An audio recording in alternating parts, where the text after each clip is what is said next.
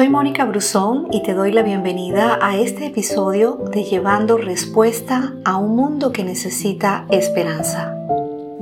Existen muchas creencias o agüeros para comenzar un nuevo año. Hay quienes dicen que lo que uno haga dentro de las primeras 24 horas del primero de enero nos dará buena o mala suerte por el resto del año. Otros dicen que un beso a medianoche te hará más cercano a tu pareja. Otros dicen que si tienes la cartera y la despensa llena no te faltará nada. Otros piensan que llorar o lamentarse el primer día atrae mala fortuna. Otros guardan lentejas o billetes en sus bolsillos tratando de con esto atraer prosperidad para el nuevo año. Y todo eso puede sonar muy consecuente, pero en realidad la vida no se resuelve a través de agüeros lo que hace que un año sea bueno es el favor de Dios. No importa si comienzas el año con deudas, enfermo, con una tristeza en tu corazón, con asuntos pendientes por resolver. Dios puede transformar todo eso para tu bien.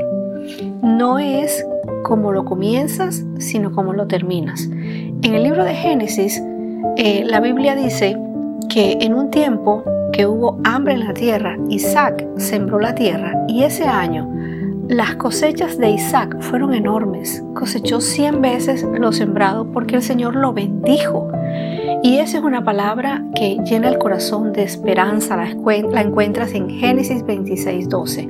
Un año que comienza mal puede terminar bien. Dios no depende de lo bueno o malo de una temporada para bendecirnos, porque Él es el dueño de los tiempos y en cualquier momento Él puede transformar la tristeza, el dolor, la enfermedad, la escasez y traer un año diferente.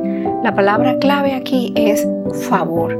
Eso es lo que hace que un año sea diferente. Favor fue algo que Jesús recibió. El libro de Lucas en el capítulo 2, versículo 52 dice que Jesús seguía creciendo en sabiduría, en sabiduría y estatura y gozaba más y más del favor de Dios y de la gente. Entonces, dos cosas tuvo Jesús.